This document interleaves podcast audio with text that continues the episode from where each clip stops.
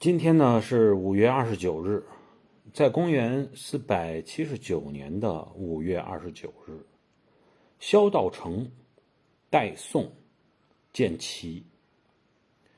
实际上，萧道成这个人啊，他还是一个比较节俭哈这么一个人，但是啊，光节俭，光你洁身自好，未必你能够把这个国家治理的有多好。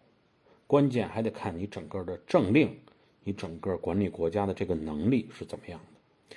萧道成呢，正是因为本身在他设立的这个整个这个。南朝的过程中吧，因为弊端百出哈，到时候咱们在节目里再跟大家详细的来聊这个人。所以呢，实际上他是南朝中持续时间最短的这么一个政权。好，欢迎大家关注般若星空的新米团，在里边我们会讲很多历史、哲学方面的故事。